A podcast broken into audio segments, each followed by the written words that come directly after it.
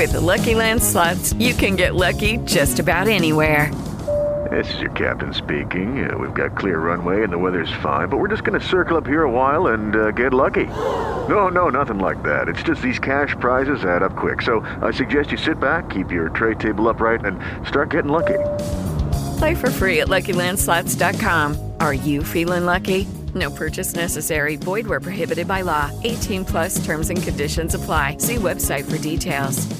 Hey guys, it is Ryan. I'm not sure if you know this about me, but I'm a bit of a fun fanatic when I can. I like to work, but I like fun too. It's a thing. And now the truth is out there. I can tell you about my favorite place to have fun Chumba Casino. They have hundreds of social casino style games to choose from, with new games released each week. You can play for free anytime, anywhere and each day brings a new chance to collect daily bonuses. So join me in the fun. Sign up now at ChumbaCasino.com. No purchase necessary. BGW. Void were prohibited by law. See terms and conditions. 18 plus.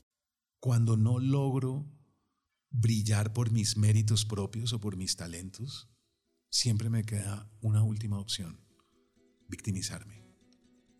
Y ahí logro el escándalo. Y ahí vuelvo a lograr los likes y vuelvo a lograr la empatía y la camaradería de mucha gente alrededor mío y hay que tener cuidado con la gente que sufre mucho. Porque la gente que sufre mucho tiene un ego muy grande. Porque si no, ¿dónde le cabe tanto sufrimiento?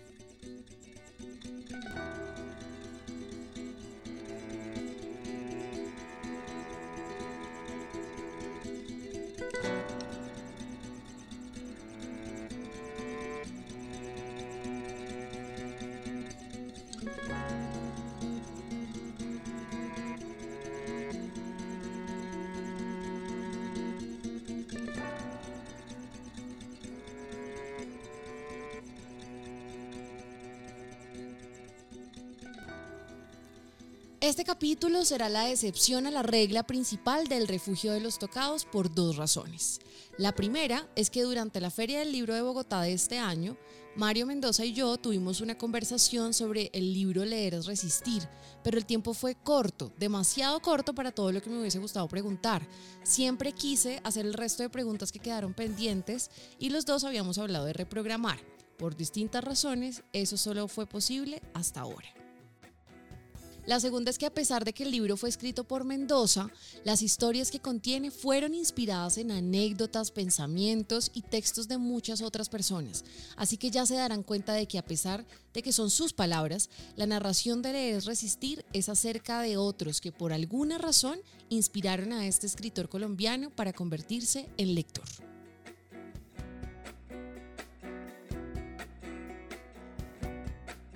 Leer es resistir es un libro sobre lo que le pasó a Mario Mendoza al descubrir la literatura y la escritura. Contiene personajes, historias, giros, recuerdos, confesiones. Como dice en la contraportada de su libro, este es un conjunto de relatos protagonizados por libros, autores y lectores, un llamado vehemente a recordar que leer es una fuerza que significa emancipación y resistencia, y que seguiremos leyendo porque las páginas que amamos en medio del infierno que vivimos día a día son nuestra única redención posible. Mario Mendoza nació en Bogotá en 1964 se licenció en letras, también en Bogotá, y se graduó en literatura hispanoamericana en la Fundación José Ortega y Gasset de Toledo, España. Es también magíster en literatura y autor de 20 novelas, cuentos y ensayos como Satanás, La travesía del vidente, Lady Masacre, La melancolía de los feos, Diario del fin del mundo, entre muchos otros. Mi nombre es Laura Camila Arevalo Domínguez y soy periodista del Magazine Cultural de El Espectador. Bienvenidos a un capítulo más de El Refugio de los Tocados.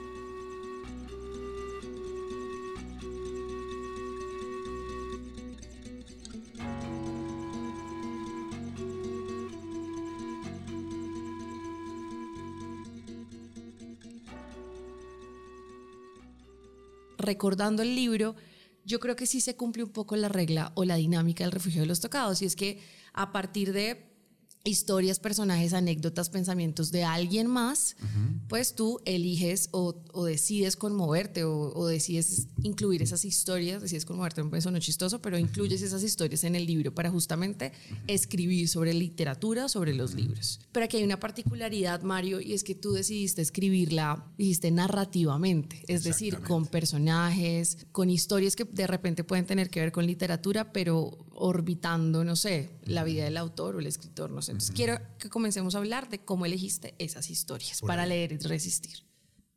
Escribir sobre literatura, Laura, se puede convertir en un ensayo y se puede convertir también en un libro testimonial o en una recomendación de lean esto. Yo no quería hacer eso. Y hay libros maravillosos en esa línea. Los de Borges son maravillosos. Siete Noches es un libro inolvidable. Eh, los de Vargas Llosa son inolvidables, ¿verdad? Eh, la verdad de las mentiras, etc. Y hay muchos más. Pero yo no quería hacer eso. Y yo tampoco quería hacer una recomendación de lo que yo leo. Porque de hecho en Leer y Resistir no están muchos de los libros que yo leo y amo. El libro se trataba de tener arcos dramáticos y de tener una línea narrativa, es decir, tener un personaje, una historia, es decir, una trama, Y un arco dramático determinado. Narrativamente, eh, escribir narrativamente significa que yo arranco y algo está pasando en la trama y yo quiero saber qué va a pasar, hacia dónde va esto. Se me está contando una historia. Entonces yo dije, vamos a hablar de literatura literariamente. Leyendo este libro pensé mucho en tu habilidad para inspirar. A mí eso no me parece fácil. Muchas personas, muchas personas, perdón, sueñan con leer tus libros, con hablar contigo. Creo yo porque tuvieron ya la dicha de emocionarse con tus palabras escritas o, o porque te escucharon en alguna entrevista y se identificaron porque te sienten cercano, creo, además pero me causa mucha curiosidad porque pues este además es un libro que yo recomendaría para una persona que no haya comenzado a leer, ¿no? y, creo que tiene la capacidad para inspirar, para contagiar de esa pasión que sientes tú por la literatura. Pero, insisto, eso no es fácil. Yo quiero saber si tú eres consciente o en algún momento pensaste en cómo es que has hecho para inspirar a tanta gente, para conectarte con tantos. Mira, yo creo que, yo creo que la clave fue quitarme la pose de intelectual es que esa pose ha hecho mucho daño. Esa pose es que cada vez que alguien va a hablar de literatura, necesita enviarte un mensaje subliminal. ¿Cuál es el mensaje? Fíjate lo inteligente que yo soy. Ese es el mensaje. No estás hablando con cualquiera. Mm. Estás hablando con una persona muy inteligente. Todo el mundo intelectual tiene un acartonamiento que es el que ha hecho tanto daño en el terreno de la lectura. Mucha gente no lee porque dice, no, eso es, eso es como para una serie de intelectuales, todos enredados, con una serie de ideas muy complejas, etc. Buena parte de la academia tiene esa pose. Una parte no, pero buena parte de la academia sí la tiene. Entonces, ¿qué aprende uno en la academia? La pose. Entonces hay que leer autores determinados, no hay que leer autores de éxito, hay que leer autores minoritarios, hay que leer rumanos que no ha leído nadie, polacos, premios Nobel desconocidos, y eso te va dando un goodwill, eso te va dando... Cierto estatus. Sí, eso, y te va dando una imagen, ¿no? La imagen de una persona selecta, con un gusto increíble, muy inteligente. Por ahí no es, por ahí hemos hecho mucho daño. Por ahí, ¿qué es lo que hemos hecho? Segregar que es lo que siempre hacemos. En este país nosotros siempre segregamos, o por un conducto o por el otro, pero terminamos segregando. ¿Cómo despojarse de una imagen de persona inteligente para mostrarle a todo el mundo que la literatura es otra cosa, que la literatura no tiene que ver con eso? Y yo creo que eso es buena parte de mi pelea, entre comillas, porque yo no, digamos, yo no respondo los ataques, pero buena, buena parte del disgusto del mundillo intelectual conmigo es eso. No, que yo no tengo la pose y les molesta mucho. No, yo creo que eso es lo que más les fastidia. Yo soy como un, yo vengo de la academia y fui profesor durante muchos años en la academia, más de 10 años en, un departamento de literatura. Y yo creo que por eso mismo me quité la pose y me la quité no solo como escritor, no, porque también para escribir la gente cree que escribir es escribir bonito complicado, enredado, construir grandes elipsis, tener una sintaxis muy compleja, coger el español y de alguna manera retorcerlo ¿no? A unos niveles muy alambicados hasta que uno diga, ah, ve mi prosa, ve el lenguaje que yo tengo, ve cómo, ¿no? Y es, es un adorno, son una serie de pavos reales jugando con el lenguaje. A mí todo eso me parece superfluo. A mí me parece que uno lo primero que tiene que tener claro es una verdad, una verdad de, en serio que cambie la vida del lector. Que uno diga, espérate, voy a contarte algo y eso te puede cambiar tu vida para siempre. Si yo no tengo esa verdad, yo creo que es mejor quedarse callado, que es mejor no escribir. Yo creo que lo que hice como, como escritor es lo que necesitamos hacer también como lectores, despojarnos de las poses que han hecho tanto daño. Y uno, y uno mira y mucha de la gente que cree ser muy inteligente en realidad no es tan creativa.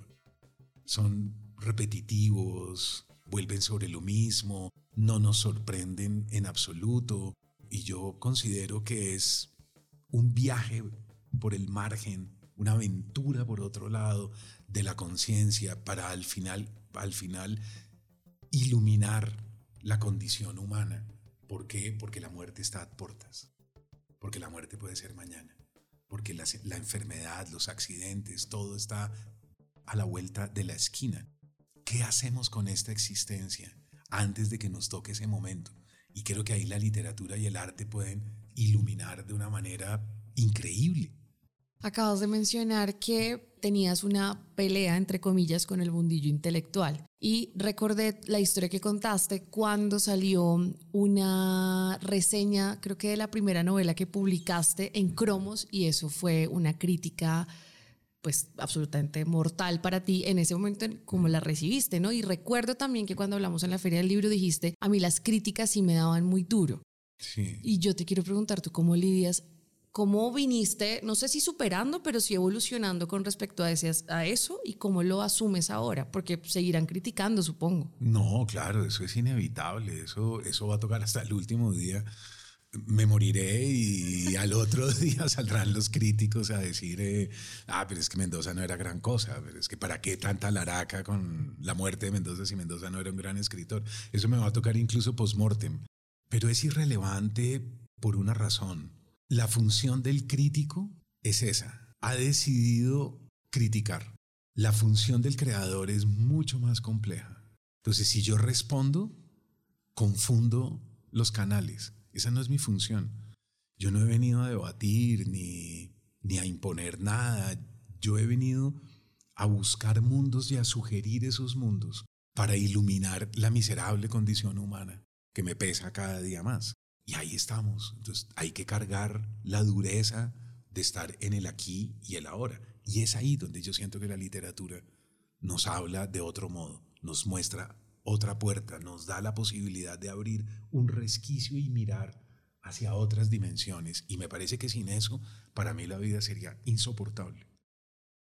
En este libro hablas de varios momentos que has tenido que atravesar, momentos oscuros. En esa conversación de la Feria del Libro hablaste de una crisis. Ahorita más adelante vamos a hablar particularmente de, la crisis, pero acabas de mencionar también que la existencia te pesa. Y entonces recuerdo que por estos días cada vez es más común uno encontrarse con, no sé, videos de personas que estén dedicados al, al coaching o a las terapias, o, y que se habla además de que una persona realmente sana es esta que mantiene su vida casi que en una armonía, ¿no? En un estado no de felicidad, pero sí de plenitud. Desprecian un poco esas crisis que creo yo que son importantes, o por lo menos no sé si son importantes, pero para mí bastante comunes. A eso, bueno, fíjate que hoy en día, Laura, eso se llama positividad tóxica, ¿no? Hay, una, hay, un, hay, un, hay un exceso de consejos para ser felices y de, y de tú puedes, tú todo lo puedes, anímate, el mundo es una maravilla, solo depende de tu voluntad y vas a lograr grandes cosas.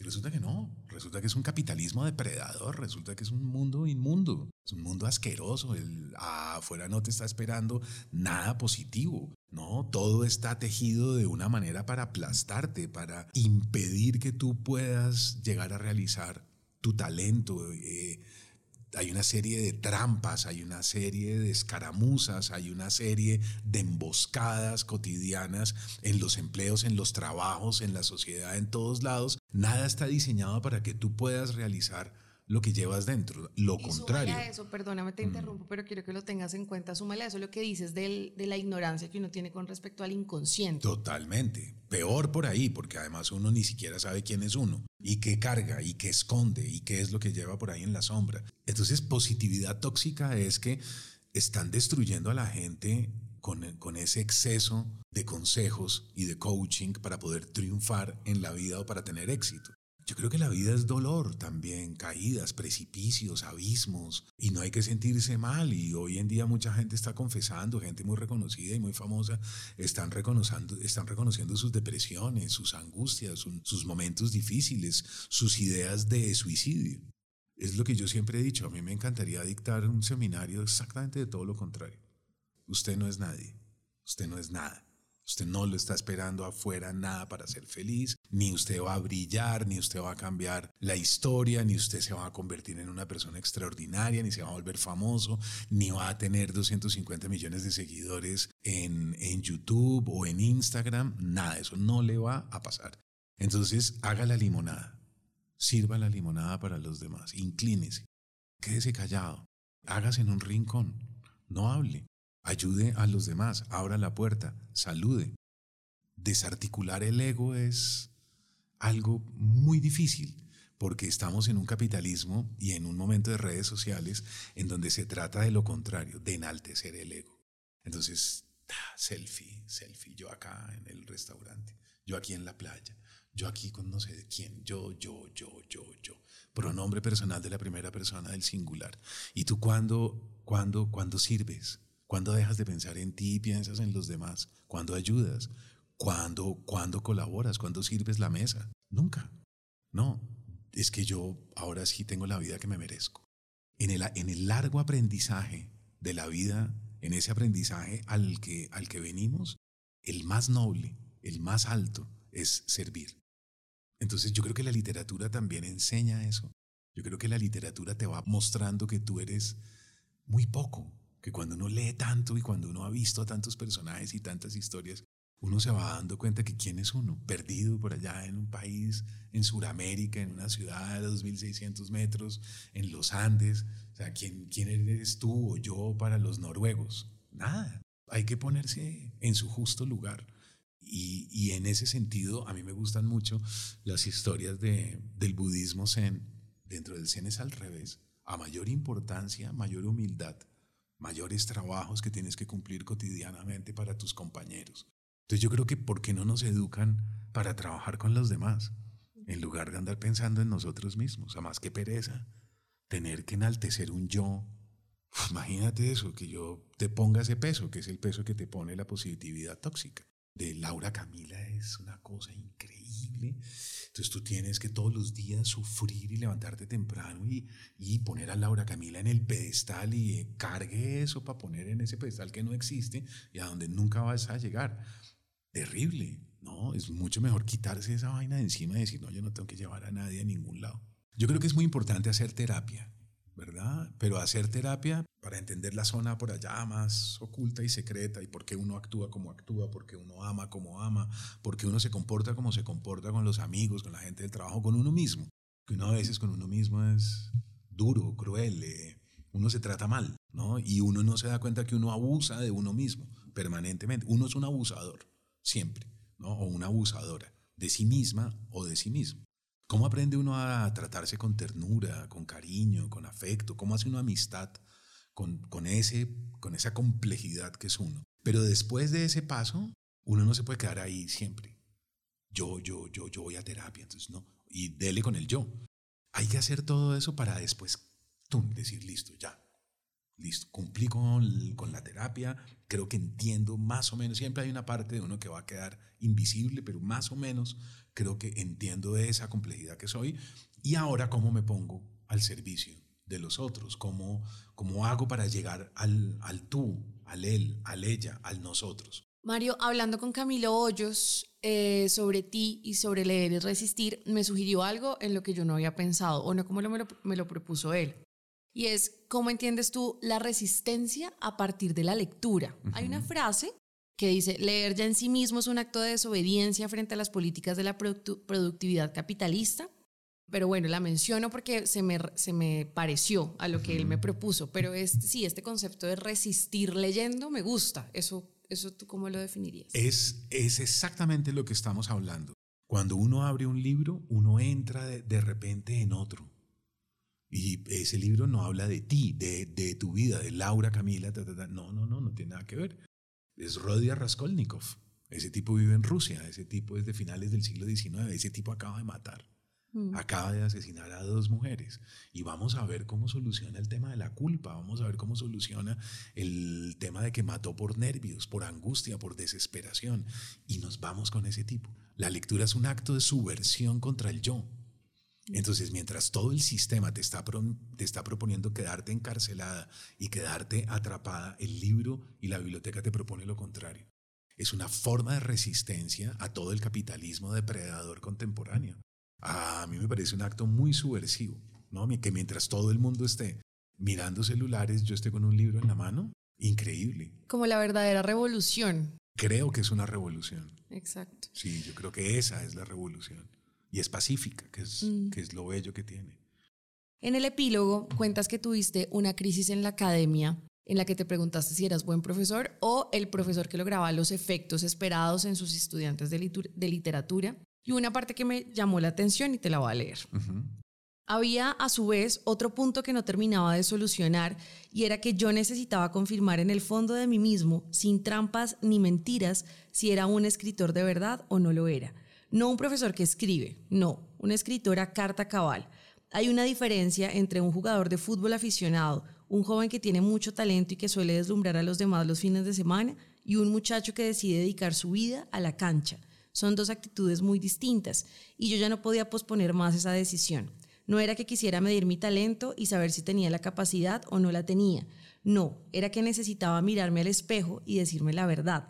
Si a lo largo de toda mi juventud me había inventado un personaje con cierto atractivo, si me había disfrazado, si estaba jugando al artista interesante que al mismo tiempo era un profesor de literatura joven que iniciaba a otros más jóvenes que él en los misterios de la biblioteca y no quería más actuación. La función se había acabado, las luces estaban apagadas, había llegado el momento de quitarme la máscara y saber quién era. Y luego cuentas que hiciste un montón de cambios en tu rutina. Y a mí eso me interesó mucho, ¿no? Los papeles en la nevera, la soledad, como esta rutina además como súper estricta de un escritor o de, lo, o de lo que en ese momento decidiste que tenía que ser un escritor, no lo sé, pero sí quiero hablar de esa disciplina, de eso que no tiene que ver tanto con parecer, sino ser. Sí, mira, va a parecer un poco trivial la respuesta, pero hay una serie de, de Netflix que se llama Breakpoint. Es una serie sobre tenistas. Es sobre la nueva generación de tenistas que empiezan a brillar en los últimos Grand Slams, etc. A mí me fascina el deporte. Yo, yo creo en el deporte a ojo cerrado. Me parece que son los más parecidos a los artistas digamos, ¿no? los que tienen que tomar decisiones similares, están solos igual, están contra todo, no tienen nada a favor. Es una situación de, digamos, es una decisión muy dura. Si yo digo en una familia de clase media, ilustrada, voy a estudiar literatura, o digo voy a ser boxeador, es una derrota. es, es, es ya de hecho como que los papás empiezan a preocupar. En esa serie vemos que hay un momento definitivo en todos ellos, y es el momento en el cual tienen mucho talento, juegan muy bien, pero no han pasado el corte, la línea definitiva que es asumir la responsabilidad del talento. Ya. Una cosa es tener talento y, y otra cosa muy distinta es asumir la responsabilidad que conlleva ese talento. Tener talento no tiene mérito, porque pues, uno lo tiene, uno, uno nació con eso, uno es así. Pero ¿qué haces con el talento? Uy, pucha, esa sí es una responsabilidad tremenda. Entonces, hacerse cargo de eso, entonces yo, yo sospechaba que tenía talento, pero no había sido responsable sobre mi talento. Tenía que mirar a ver si de pronto me estaba diciendo mentiras, si de repente yo no era tan buen escritor y ahí como que hacía amagues y descrestaba a unos cuantos de mis compañeros y de mis alumnos, pero en realidad no era un escritor. ¿Cuándo se toma esa decisión? Cuando uno dice, paro la existencia completa, toda, y me la juego toda. Y eso significa a partir de mañana a las 7 de la mañana mis horarios son distintos. Y toda mi vida y todo mi ser están puestos en una sola dirección, con una sola directriz. Uno escribe con el cuerpo, son largas horas, desgastantes, demoledoras, esos son maratones frente al computador, se dañan los ojos, se dañan, uno sufre de síndrome de tubo metacarpiano, la espalda se tuerce porque nadie está en la posición médico, clínica perfecta para, para, escribir. Entonces uno se va torciendo en el computador, uno empieza a hacer así y la espalda se va destruyendo. Entonces las piernas, los ojos, el cuello, la fibromialgia, en fin, hay una cantidad de enfermedades que van llegando con las largas horas de oficio y de, y de trabajo. Entonces hay que empezar a estirar, hay que empezar a poner un cronómetro para parar y meter las manos y hacer unos ejercicios cada 45 minutos, cada hora para evitar el síndrome del tubo metacarpiano que es muy doloroso, ¿verdad? Hay que empezar a cuidar ya la espalda, hay que hacer ejercicio para poder escribir para poder cuidar la máquina con la que trabajas. Bueno, hay que ver las series sobre los atletas para entender el profesionalismo de un escritor igual, exactamente igual. Entonces, si mañana tienes que trabajar en el último capítulo de una novela, te vas a enrumbar esta noche y te vas a tomar unos tragos, no, no puedes. Entonces la otra gente va a decir, ay, no, es que, es que Laura es una neurótica, es que una histérica, pues, esa vaina. Ella no trasnocha, no se toma un trago, no sé qué. Exactamente, sí. Diga lo que quiera, haga lo que quiera. Mañana tengo que estar a las 7 frente al computador, lúcido, ¿verdad? Entonces, no puedo, no puedo, no puedo, no puedo, no puedo. Y empezar la disciplina. Esa disciplina férrea es la disciplina de un atleta. Yo ayer terminé de ver el último capítulo y me parecía conmovedor. Que de hecho está, está muy chévere esa respuesta que me diste porque en el relato Zen Master, en la segunda parte Exactamente, del libro, ese es el ejemplo para mí, los Bulls de Chicago. Exacto. Hablas de mm, eh, Haruki Murakami eh, y su ah, libro de qué hablo cuando hablo, de cuando correr. hablo de correr, además de la historia de Phil Jackson, entrenador de los Chicago Bulls, ¿no? Entonces está perfecto porque hablas de la importancia además del fracaso. Ahí, ahí digamos, me gustaría recordar ese momento en el que decidiste renunciar a la estabilidad, que fue lo que acabaste de decir, como voy a renunciar a todo lo que me llega fijo al mes, como mi, mi trabajo de profesor, me pagan tanto, tengo que hacer tanto, no sé qué. Fue durísimo. Exacto. Y bueno, eso me parece muy importante porque estás hablando de deportistas, de los fracasos con los deportistas, de todo este método del deporte que se cruza en la escritura y de tu momento, hablemos de eso. Ayer, mira, ayer yo me sorprendí mucho con Nadal. Yo sé que Nadal es un monstruo ¿no? Yo sé que tiene unos niveles de concentración altísimos y es temible, ¿verdad? Desde que el tipo sale de los camerinos empieza la presión psicológica sobre ti. Entonces uno dice, tengo que enfrentar a, Nadal, pero uno dice, no, pues voy a esperar al menos a pararme en la cancha y ahí ya tengo que enfrentar ese monstruo que es ese tipo. No, desde los camerinos, solo el hecho de tenerlo al lado, empieza la presión de Nadal. Nadal está entrenando, está saltando, está respirando de cierta manera y te está enviando un mensaje muy claro, soy más fuerte que tú. Qué, qué maravilla esto. Entonces, yo yo tuve un instante de lucidez en el que yo me di cuenta que si yo me quedaba en la academia, en un punto medio, yo nunca iba a tomar esa decisión. Yo jamás iba a ser un jugador de la NBA. Yo jamás iba a ir a un gran slam. Yo nunca iba a poder competir de verdad y mostrar de qué era capaz. Ahí es cuando yo renuncio, ahí yo me quedo en la calle, yo, yo no tengo con qué comer. Esos fueron momentos muy duros. Yo intenté vender mi apartamento, yo vivía en la floresta y yo vivía en un barrio que se llama Los Andes. Y en Los Andes hay un, hay un conjunto que se llama Vizcaya. Y yo tenía un apartamento ahí junto al Cafam de la Floresta. Y, en un apartamento chévere, pero intenté venderlo y no pude. Y lo puse en venta y lo puse en venta y llegaba la gente y lo miraba y yo decía, pero, pero ¿por qué no lo compran? Si es un apartamento bonito y ya yo no tenía con qué comer. Yo ya llevaba un tiempo en que no tenía con qué hacer mercado. Y, es un maestro zen, justamente mi, mi amigo del alma, Densho Quintero, que es eh, el director de la Soto Zen acá en Colombia. Él, en algún momento, cuando yo le conté que no tenía con qué hacer mercado y que llevaba ya varios días comiendo huevos, arroz, lentejas, frijoles y que pollo y carne era muy costoso y pescado ni se diga. Y él puso sus ahorros en mi casa y me dijo, esto es todo lo que yo tengo y es tuyo. Y yo lamento que tú no confíes en ti como yo confío en ti. Digamos, es increíble que yo confíe más en ti que tú en ti. Yo le dije, no, pero no, espérate. Me dijo, no, ya, eso es tuyo, tenlo ahí. Entonces, lo primero que yo hice cuando ganó el premio Sex Barral en Barcelona es llamarlo para decirle, ya tengo con qué pagarte. Porque nada que vendía el apartamento. Pero ya con el premio, lo primero, mi primera obligación moral era regresarle a él que yo había comido prácticamente gracias a él y había logrado terminar Satanás gracias a él.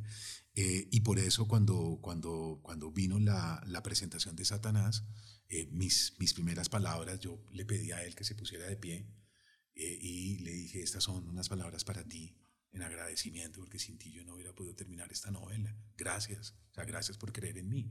Entonces, eso, eso es muy importante porque es el instante en el que ese atleta joven decide jugarse la vida. Y eso en, en mi vida fue clave, para mí fue fundamental, para mí fue definitivo. Si en ese momento no hubiera podido construir la obra nunca.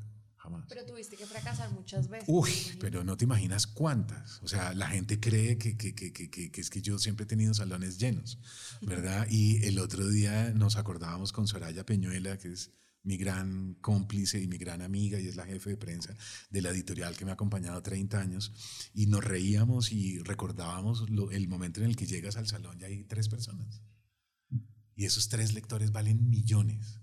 Uno nunca debe pensar, ay, ¿por qué no hay 300 personas en esta sala? No, listo. Tres, ok, perfecto. Ustedes tres son mi vida. Entonces fueron años muy duros, pero me parece que todo valió la pena. Cada fracaso fue muy importante. Yo, yo tengo un, un bello recuerdo de todos mis fracasos. A mí me parece que fueron muy aleccionadores y me pusieron el ego en su justo lugar. Es una época sosa, práctica, en donde lo único que nos preocupa es conseguir un buen puesto, ascender en la escala social y hacer un capital, nada más. Nadie siente el llamado de nada, nadie oye voces, nadie intuye que ha sido convocado para cumplir un deseo inevitable. Sin embargo, a veces, por entre la maraña de cadáveres ambulantes, nos tropezamos a alguien que aún se está jugando el pellejo en algo. Y quiero terminar con esta pregunta en donde lo que quisiera saber es tú cómo te blindas de todo eso. Eh, nuestro editor de la sección del Magazine Cultural, eh, pues hablamos de muchas cosas, ¿no? Entre esas nos aconseja que nos cuidemos mucho del, del contagio, porque además estamos inmersos en un mundo en donde en donde todo el tiempo estamos reclamando por derechos y, Ah, sí. y, ¿no? y, y padecemos algo, Uy, somos sí. mujeres, o somos colombianas, o somos... Y no estoy diciendo que cada una de esas realidades no tenga sus retos, no, Mm. sino que de todas maneras, por donde lo mires, puedes encontrar algún aspecto en donde eres muy débil y en donde puedas reclamar algún derecho de algo. Y Además, dice... además, victimizarse está de moda también. ¿no? Exacto. Y él habla mucho entonces de el contagio. Dice, ojo, porque uno se contagia de esas cosas, o de victimizarse, o de el éxito, o de perseguir esa forma de éxito de la que has hablado tantas veces. ¿Tú cómo te mantienes fuerte o blindado por lo menos de eso? No, no me mantengo fuerte. Yo creo que no, yo creo que yo no estoy al otro lado y, y yo no estoy eh, exento de todo lo que les pasa a, a los demás, ¿verdad? Porque entonces sería como ponerme en una posición de privilegio de que yo estoy hecho, de que yo me la sé, de que, de que yo sé cuál es el truco. No, no, no tengo ni idea, eso es muy duro, eso todos los días nos toca buscar renovar energías, fuerzas, estrategias, volver a diseñar por dónde, ¿no? Nunca, nunca funciona lo mismo. Para un determinado momento funciona una estrategia y para seis meses después tienes que cambiar esa estrategia para poder salir al otro lado, porque no, no es sencillo. Cuando no logro brillar por mis méritos propios o por mis talentos, siempre me queda una última opción, victimizarme. Y ahí logro el escándalo. Y ahí vuelvo a lograr los likes y vuelvo a lograr la empatía y la camaradería de mucha gente alrededor mío. Y hay que tener cuidado con la gente que sufre mucho. Porque la gente que sufre mucho tiene un ego muy grande. Porque si no, ¿dónde le cabe tanto sufrimiento? Uno cree que un, e- un ególatra es una persona pedante que llega hablando duro. No, un ególatra puede ser una víctima excesiva de todo, que cree que todo está diseñado y que hay un complot contra ella o contra él. Hay que desconfiar de la gente que sufre demasiado, porque ahí hay un ego enorme, ahí hay un ego gigante. Yo sufro, yo sufro, a mí me hicieron, a mí me están haciendo, aquí hay un complot contra mí, ¿no? Y hay una paranoia de alguna manera del ególatra metido dentro de la víctima. El sufrimiento es parte constitutiva de la vida. No es un privilegio de un yo. Uno no debe decir yo sufro, uno debe decir se sufre.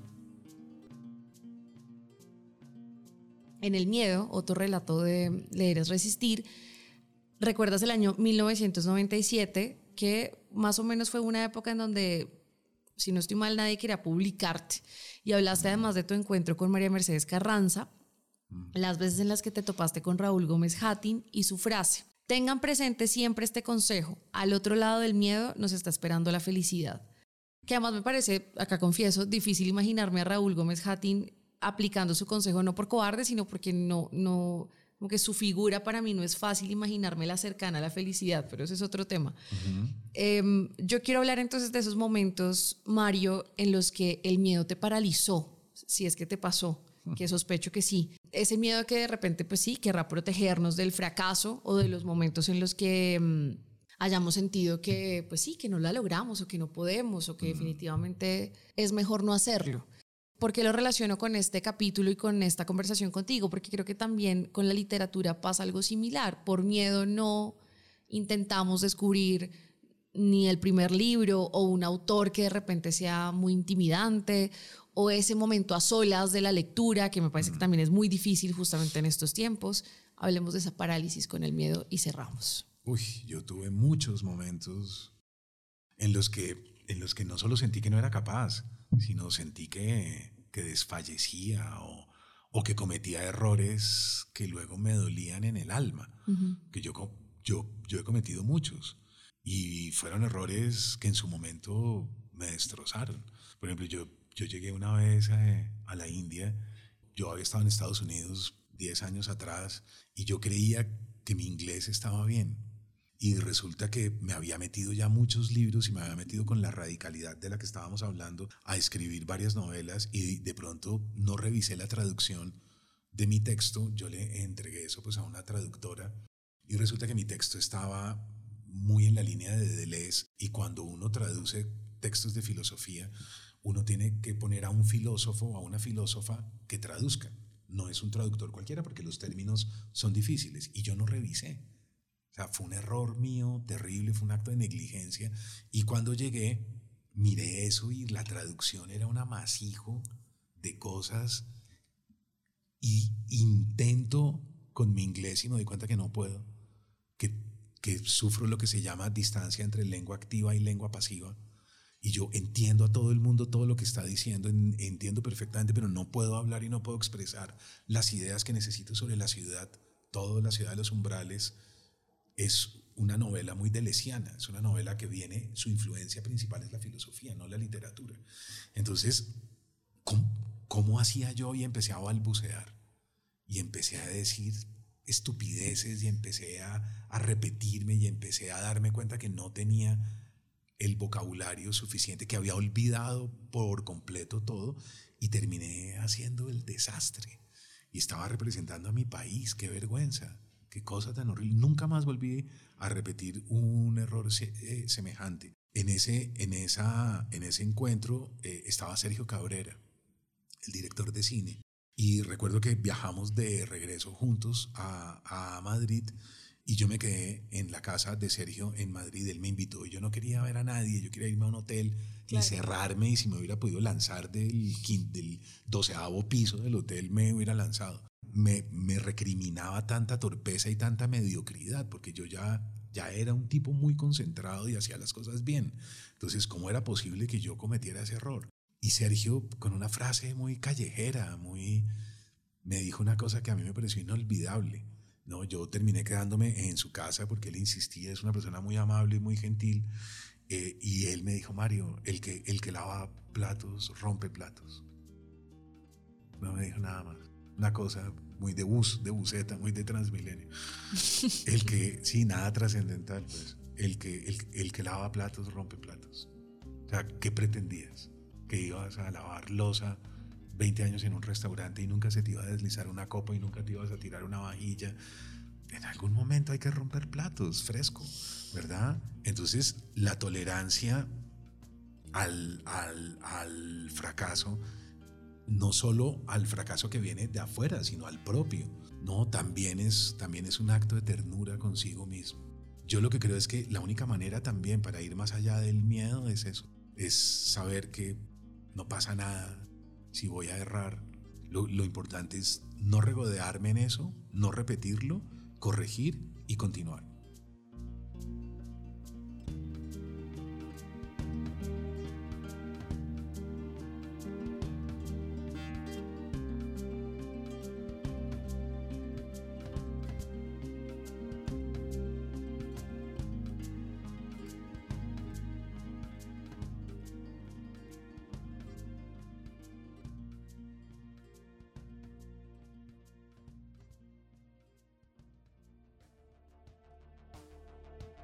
Voz y edición, Laura Camila Arevalo Domínguez.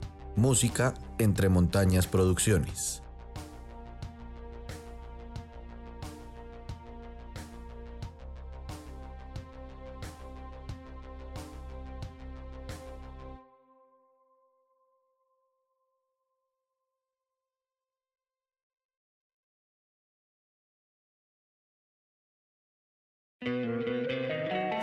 Encantaría tener 100 dólares extra en tu bolsillo? Haz que un experto bilingüe de TurboTax declare tus impuestos para el 31 de marzo y obtén 100 dólares de vuelta al instante. Porque no importa cuáles hayan sido tus logros del año pasado, TurboTax hace que cuenten. Obtén 100 dólares de vuelta y tus impuestos con 100% de precisión, solo con Intuit TurboTax. Debes declarar para el 31 de marzo. Crédito solo aplicable al costo de la presentación federal con TurboTax Full Service. Oferta sujeta a cambios o cancelación en cualquier momento.